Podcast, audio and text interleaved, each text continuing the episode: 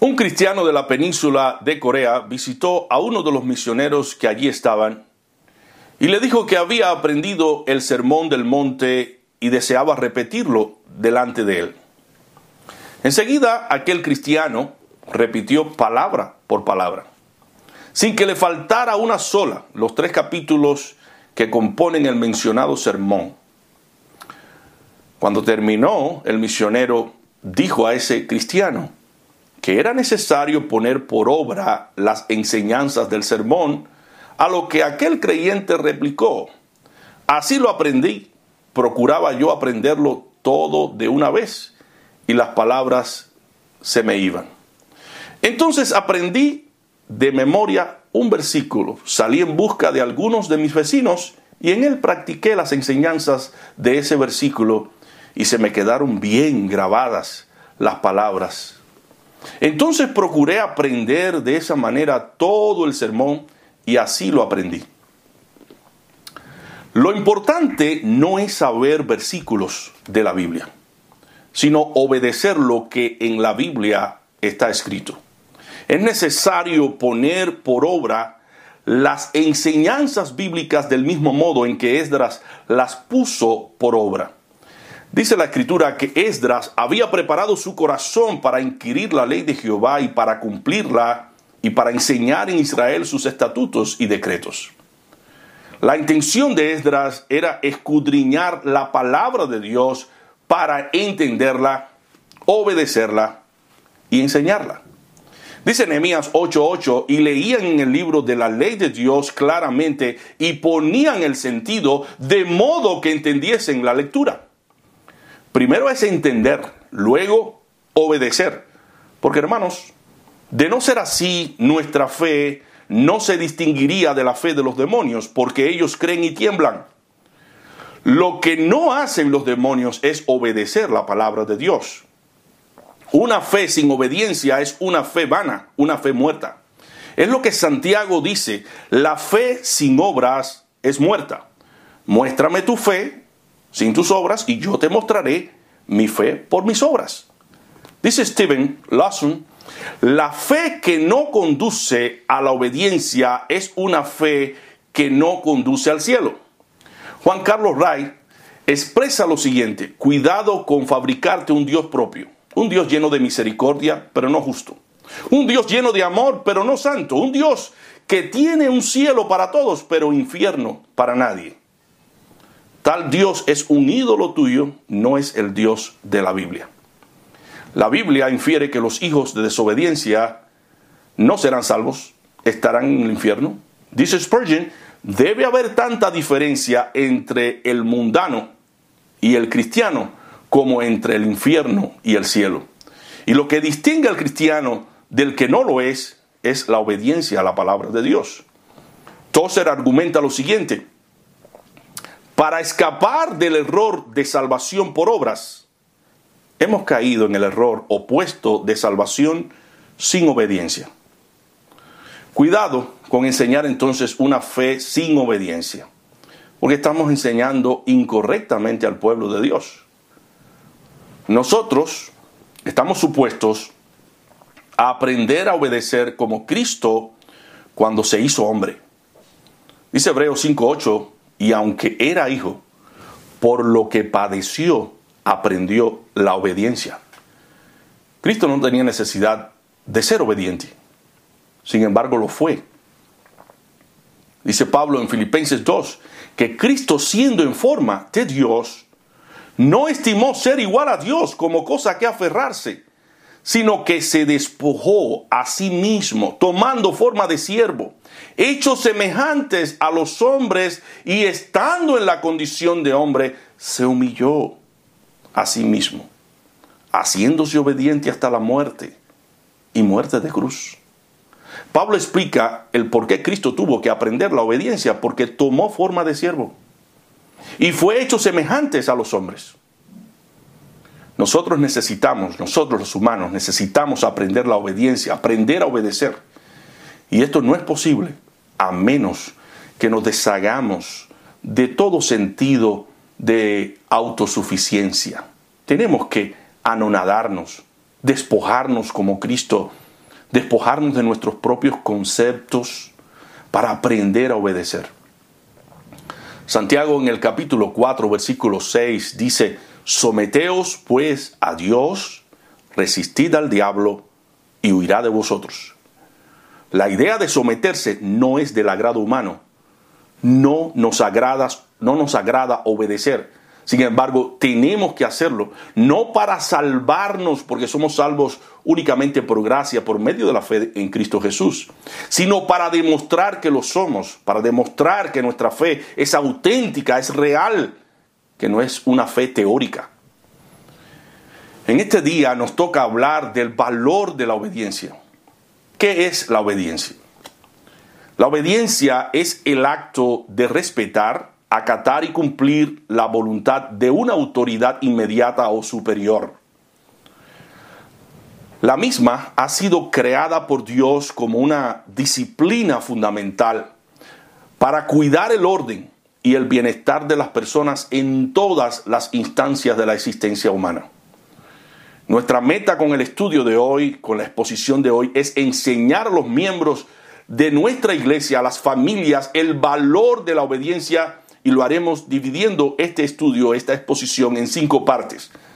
Hablaremos de la obediencia de la esposa hacia el esposo, la obediencia del esposo hacia Cristo, la obediencia de los hijos hacia los padres, la obediencia de los creyentes hacia las autoridades estatales y la obediencia de los creyentes hacia los ancianos de la iglesia.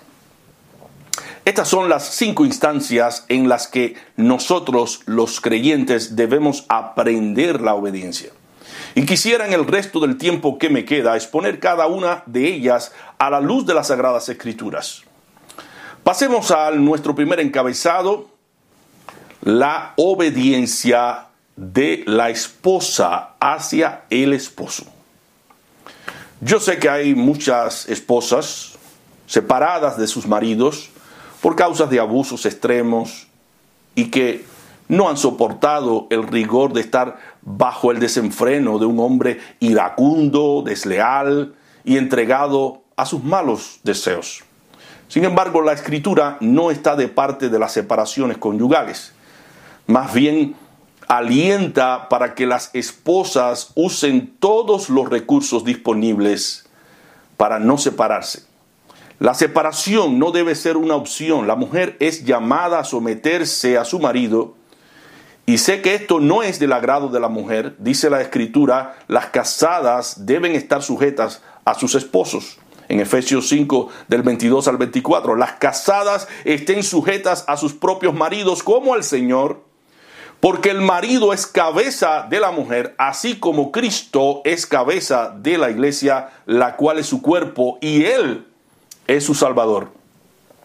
Así que como la iglesia está sujeta a Cristo, así también las casadas lo estén a sus maridos en todo. No encuentro una razón bíblica para la separación, sino para la sumisión. Dice el texto las casadas estén sujetas a sus maridos como al Señor. Todos nosotros nos hemos sometido a Cristo, todos. Pablo dice que como nosotros estamos sometidos a Cristo, así lo estén las esposas en cuanto a sus maridos. Y claro está, el mandato es para todas las esposas cristianas y es bueno aclarar que la sumisión no es para que el esposo tome ventaja pecaminosa sobre este mandamiento que Dios da a la mujer. La sumisión de la mujer no es para que el esposo la demande. La esposa debe voluntariamente someterse al esposo como resultado de su amor para con ella, no solo para agradarlo a él en su amor sino para agradar a Dios quien ha dejado este mandamiento de sumisión. El esposo que reconoce su papel y el orden de Dios debe ser un reflejo del carácter de Cristo que es la cabeza, la cabeza del hombre. Así como Cristo es salvador de la iglesia, el hombre debe ser salvador. Hay una figura aquí, como mismo salva a Cristo a la iglesia, la mujer, el, el marido debe salvar a la mujer.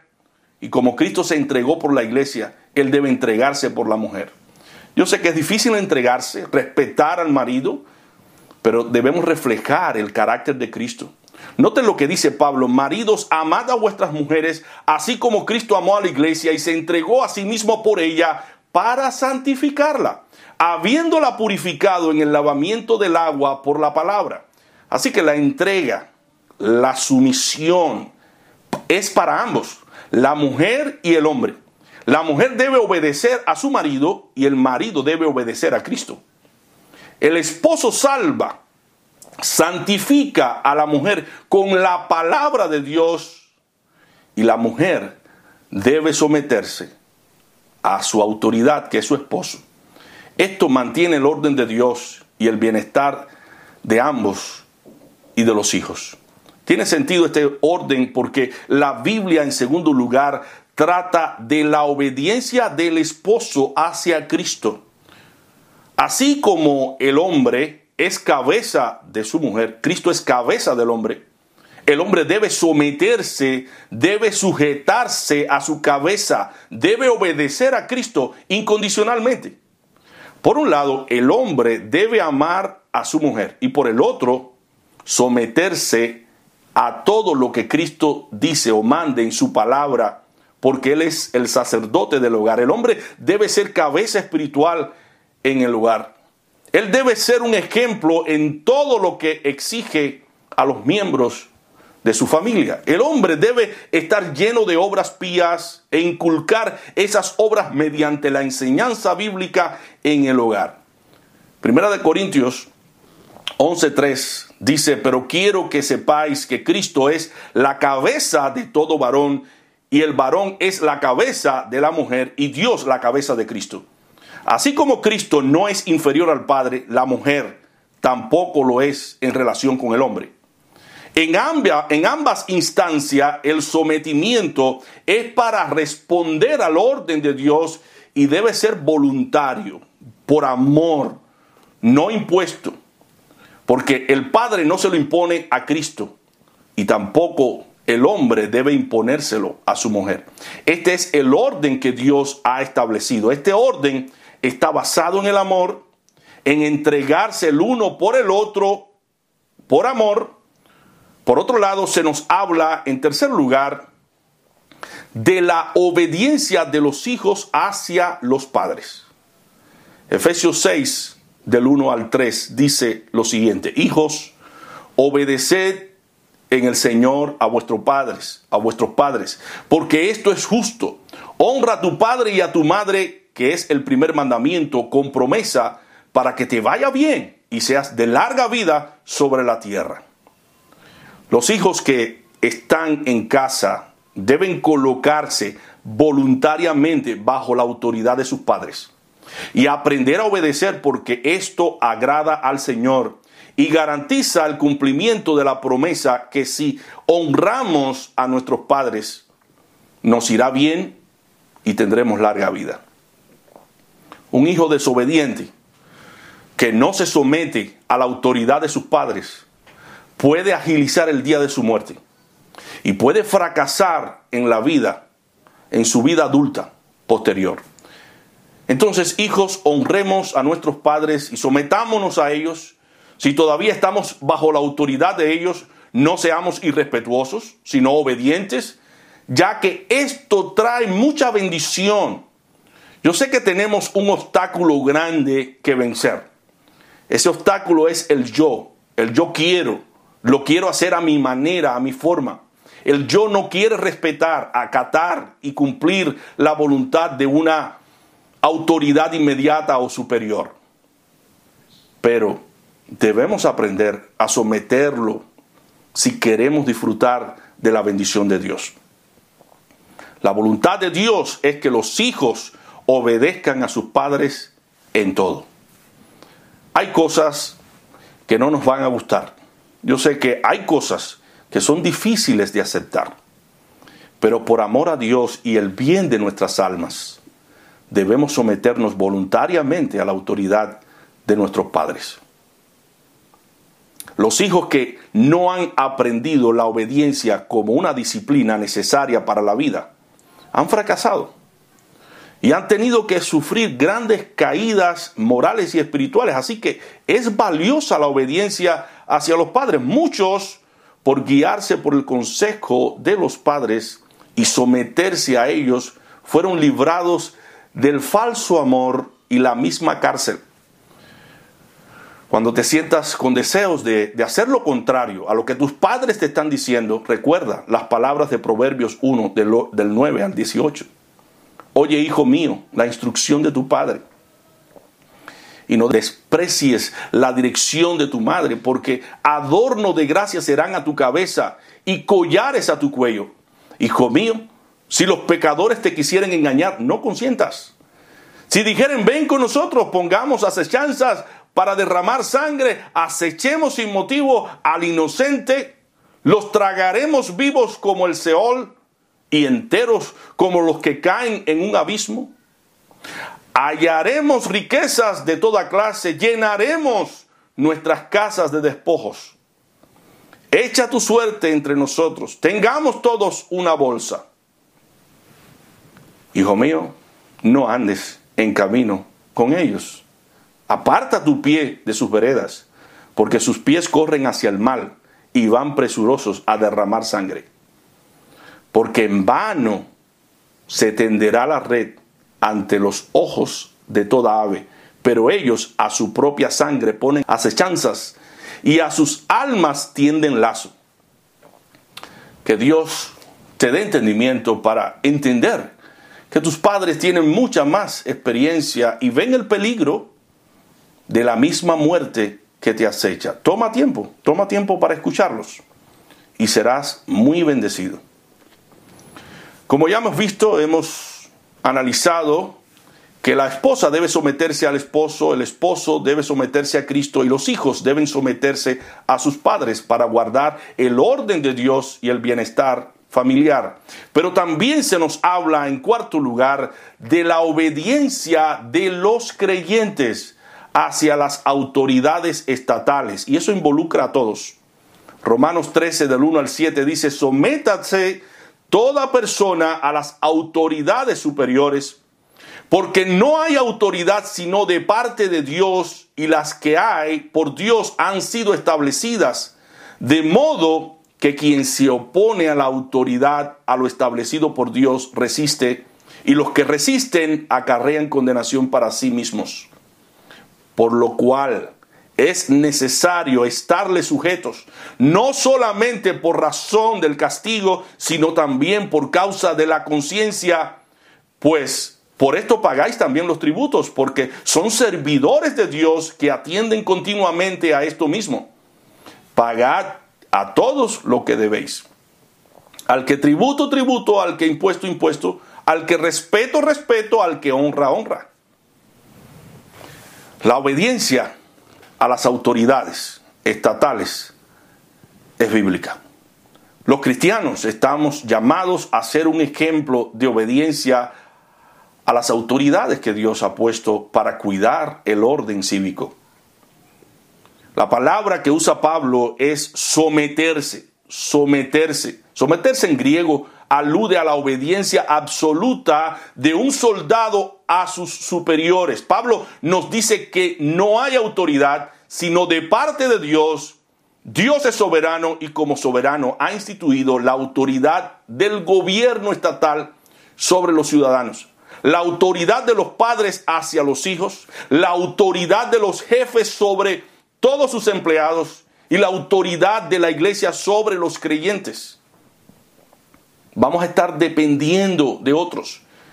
Es nuestro deber no evadir los impuestos, seguir las reglas cívicas, aprender las leyes estatales, ser un ejemplo en cumplirlas, ya que esto se revierte a nuestro favor, porque estaríamos dando un mal testimonio ante las autoridades. Y si queremos ser librados del castigo, debemos obedecer a las autoridades que Dios ha puesto sobre nosotros. Dios a través de Pablo nos está enseñando este concepto de la obediencia. Debemos ponernos debajo de toda persona que está en un puesto de autoridad en la sociedad. Un creyente que no se somete a las leyes estatales está evidenciando que su conversión a Dios no es real.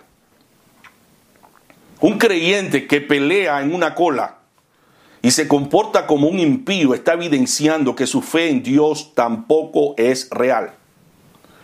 Los cristianos estamos llamados a ser un ejemplo al mundo en palabra, en conducta, en fe y pureza, porque somos la sal, la luz del mundo.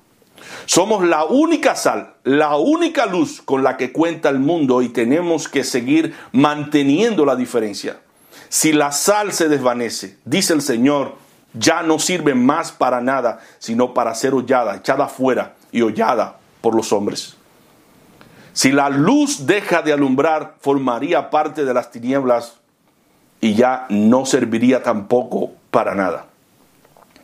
Pero no solo debemos ser obedientes a los que están en autoridad en la sociedad, también la Biblia plantea en quinto lugar la necesidad de obedecer a los que Dios ha puesto en la iglesia sobre nosotros, a los ancianos de la iglesia. Hebreos 13, 17. Y obedeced a vuestros pastores y sujetaos a ellos porque ellos velan por vuestras almas como quienes han de dar cuenta, para que lo hagan con alegría y no quejándose porque esto no es provechoso.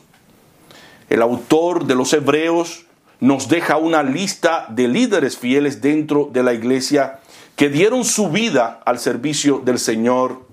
Y no deja de hablarnos tampoco primero de los deberes de los pastores en cuanto a ser un ejemplo de Cristo a los creyentes para que los creyentes para que a los creyentes no les cueste trabajo obedecer. Los pastores no son una autoridad para los creyentes porque establecen las normas suyas, sino porque establecen las normas bíblicas y siguen a Cristo cuando ellos predican la verdad, es como si el mismo Cristo estuviese hablando personalmente, porque ellos no hablan conforme a sus palabras, sino conforme a las palabras de Cristo.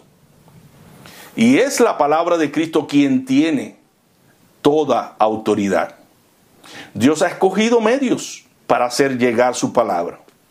Y uno de esos medios son los maestros, los pastores, los ancianos, que son los encargados de suministrar el alimento de la palabra de Dios. De ahí el porqué del mandato. Obedeced a vuestros pastores y estar sujetos a ellos. Pero además de eso, debemos obedecerles porque ellos tienen que dar cuenta de las almas. Ellos son mayordomos, son administradores de Dios, que velan por el cuidado de las almas. Entonces, la iglesia debe someterse y sujetarse a ellos voluntariamente para que los pastores no hagan su trabajo gimiendo, quejándose.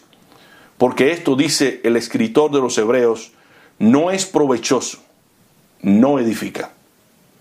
Es engorroso y muy pesado ejercer un liderazgo con personas rebeldes, que en lugar de apoyar y edificar, fomentan, alientan la división, el desorden.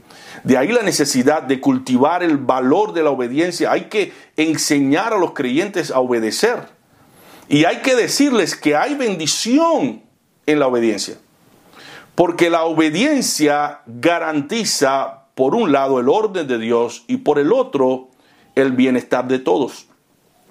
Si hay un espíritu divisivo, un espíritu de enemistad entre los creyentes, contiendas, celos, envidias, allí hay perturbación y toda obra perversa, y esta sabiduría no es la que viene del cielo, sino la que viene del mundo, y es terrenal animal y diabólica. El diablo lo que quiere es que tú y yo nos rebelemos contra las autoridades que Dios ha establecido, ha puesto, y Él quiere llenarnos de toda obra carnal que daña y aleja de Dios. Entonces sométete voluntariamente a tus líderes espirituales, sé respetuoso y rectifica cualquier tipo de desavenencia con ellos, porque eso va a repercutir favorablemente en tu hogar. Y esto ayudará a tus hijos a amar la iglesia, a respetarla y a luchar por ella. Este sometimiento no es ajeno al Evangelio. Dijo Spurgeon, evite un Evangelio de azúcar, busque el Evangelio que rasga, que le hace brotar lágrimas, que le da cortes y heridas en su conciencia, el Evangelio que mata su yo, porque ese es el Evangelio que da vida de nuevo. Si Dios no mata nuestro yo primero, no podemos nacer de nuevo. Y hay que nacer de nuevo para entrar al reino de Dios. El Evangelio lo que hace es aplastar nuestro yo, lo suprime, y esto es lo que nos hace brotar lágrimas, pero es necesario el proceso para que Jesucristo crezca en nosotros. Muchas veces Dios prepara circunstancias que nos humillan y nos desvalorizan para que aprendamos lecciones de obediencia. Muchas veces Dios permite que seamos embarrados por el fango del pecado para que dejemos de confiar en nosotros mismos y nos humillemos ante Él y le obedezcamos y dejemos de ser vanidosos, orgullosos, prepotentes, personas que se pasan la vida hablando de sus propios logros como una forma de exhibir su superioridad sobre los demás. Quien anda así en la vida no ha entendido aún el Evangelio. Dios tiene que destruirnos primero, destruir nuestro yo, nuestra propia vanidad, para que podamos ser nuevas criaturas. Dios tiene que quitar ese corazón exaltado para darnos un corazón humilde y conozcamos el verdadero descanso que da la mansedumbre y la humildad de Cristo. Dice Pablo, ¿qué tienes que no hayas recibido? Y si lo recibiste, ¿por qué te glorías como si no lo hubieses recibido? Nada es nuestro. Todo lo hemos recibido de Dios. Y si somos en algún momento buenos, eso no reside en nosotros sino en Dios, que nos da su gracia, nos brinda su gracia para que no vivamos conforme a nuestras propias concupiscencias, sino conforme al Espíritu. ¿Qué somos nosotros? Todas nuestras justicias son como trapos de inmundicia ante su presencia. Por consiguiente, humillémonos y vayamos buscando el oportuno socorro cada día ante el trono de la gracia, recordando que lo que define la dirección hacia donde nos dirigimos es nuestro carácter. Si tenemos un carácter áspero, malo, engañoso, perverso, nos dirigimos al infierno. Pero si tenemos un carácter santo, puro, noble, pacificador, que obedece la palabra de Dios, que se somete a la palabra de Dios, nos dirigimos al cielo. El carácter santo nos lleva a sujetarnos, nos lleva a someternos a las autoridades que nos gobiernan. Ese es el espíritu cristiano. Todos estamos bajo alguna autoridad inmediata en el trabajo, en la familia, en la sociedad, en la iglesia. Todos nos debemos a alguien. Y el espíritu del Evangelio nos lleva precisamente a cultivar el hábito de vivir sujetos y sumisos los unos a los otros. Pedro dice en su primera carta, en el capítulo 5, versículo 5, igualmente jóvenes, estad sujetos a los ancianos y todos sumisos unos a otros, revestidos de humildad, porque Dios resiste a los soberbios y da gracia a los humildes. Los ancianos son los pastores y líderes de la iglesia y deben ser respetados por el resto de los fieles y ayudados a pesar de de Pedro dirigir este mandato a los jóvenes, él está recalcando que la sumisión no es asunto de la juventud. Pedro dice, y todos sumisos unos a otros. O sea, que el mandato de someterse es para todos, jóvenes, ancianos y todos. Todos necesitamos ser sumisos y, estar revestidos de humildad porque Dios resiste a los soberbios y da gracia a los humildes. Donde único se nos manda a, a desobedecer es cuando un mandato viola un mandamiento de Dios. En tal caso mejor es obedecer a Dios antes que a los hombres. Pero en todas las demás instancias de la vida debemos poner, tener en mente que un espíritu exaltado deshonra a Dios. Y debemos deponer la soberbia. Oraba David, preserva también a tu siervo de las soberbias, que no se enseñoreen de mí. Entonces seré íntegro y estaré limpio de gran rebelión. La rebelión es del diablo. Es del diablo, hermanos. No importa cuán justificada esté la rebelión. Mira Saúl. Saúl halló una buena justificación para desobedecer el mandato de Dios. Él no podía ofrecer sacrificios. Saúl no era sacerdote. Tenía que esperar por Samuel, que Samuel llegara para que él ofreciera sacrificio. Samuel era el autorizado. Eso fue lo que Dios dijo. Sin embargo, Saúl tuvo en poco la palabra de Dios. Él se rebeló contra ella. Y Dios le dijo a Samuel, porque como pecado con respecto a Saúl, porque como pecado de adivinación es la rebelión, y como ídolo idolatría la obstinación, por cuanto tú, Saúl, desechaste la palabra de Jehová, él, él también te ha desechado para que no seas rey. Mire usted cuán valiosa es la humildad que nos libra del castigo. Que Dios nos libre, que Dios nos libre de resistirnos a las autoridades que Dios ha puesto y ha ordenado. Aprender a obedecer es una bendición porque nos libra del juicio divino, del castigo de Dios. Mírate en el espejo de Saúl. Él era el escogido, pero su decisión en cuanto a desobedecer lo llevó a perder todos sus privilegios. Todos los privilegios que recibió en la unción. Dios nos ha ungido para usarnos en su iglesia y está pidiendo de cada uno de nosotros que seamos obedientes. Si nuestros líderes están puestos por Dios y son dirigidos por Dios, es perjudicial oponernos a ellos porque estaríamos oponiéndonos a Dios quien ha ordenado, ha establecido que existan autoridades. Alguno puede decir, bueno, yo solo voy a obedecer a los que son buenos y afables conmigo. Pero nota lo que dice Pablo a los siervos, primera de Pedro 2.18, criados, estad sujetos con todo respeto a vuestros amos, no solamente a los buenos y afables, sino también a los difíciles de soportar. El mal carácter de un líder no es motivo para violar este mandato de obedecer. Primero porque Dios, porque si Dios lo permite, está humillando nuestro yo, nuestro orgullo. Segundo, porque tenemos que aprender a obedecer. Es una regla en el reino de Dios.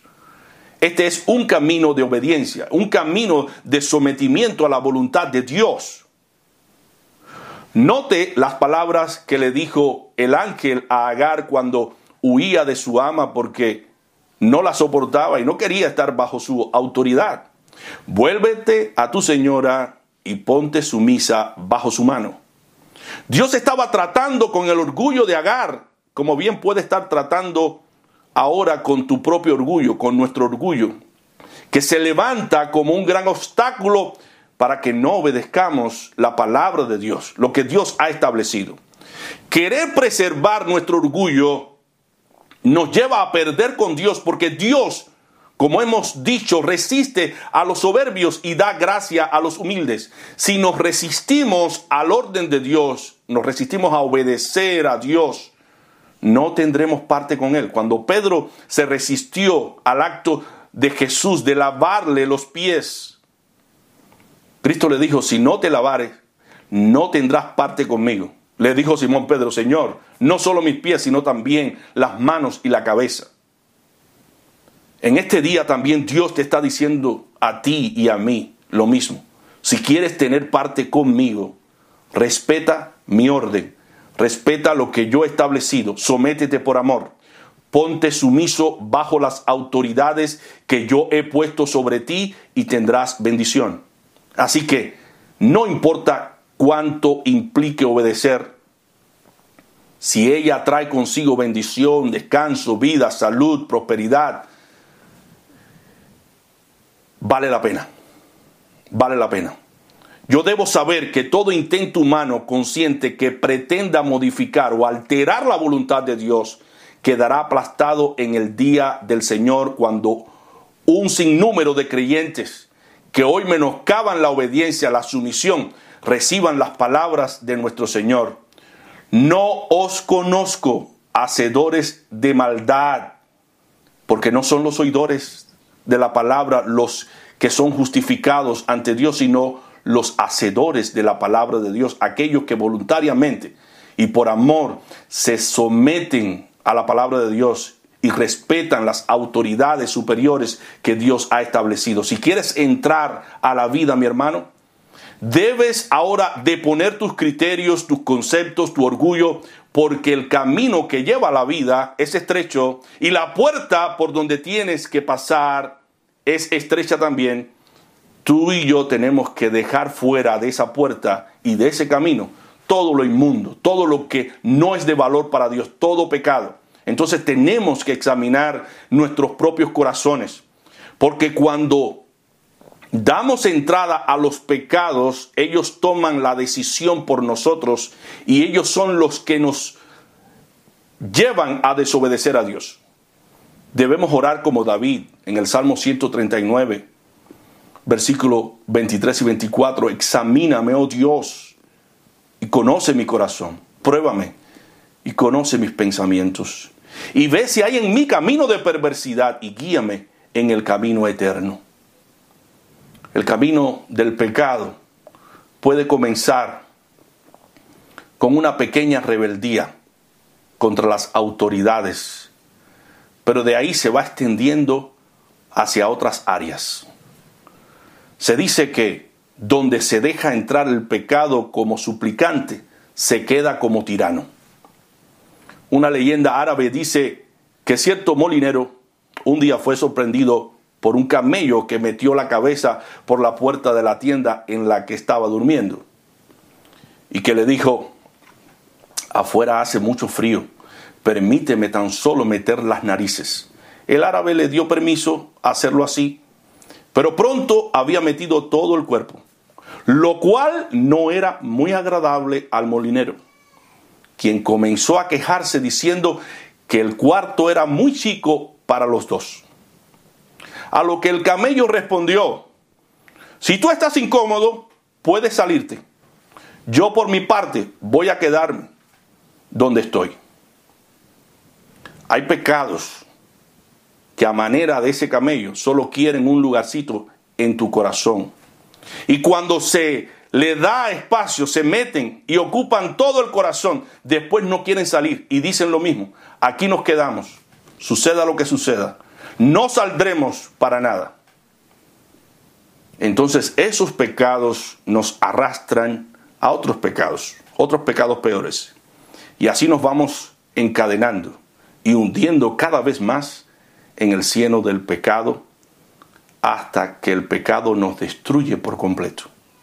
Una mirada suave puede, una mirada suave pero descuidada puede prolongarse y llevarnos a la codicia. Y esa codicia subestimada por nuestro corazón puede llevarnos a pensar en lo impropio. Y eso impropio puede sugerirnos un deseo que puede atrapar nuestra voluntad y la voluntad luego cautiva a los miembros de nuestro cuerpo y después los miembros de nuestro cuerpo se ocupan en implementar el pecado que es el adulterio.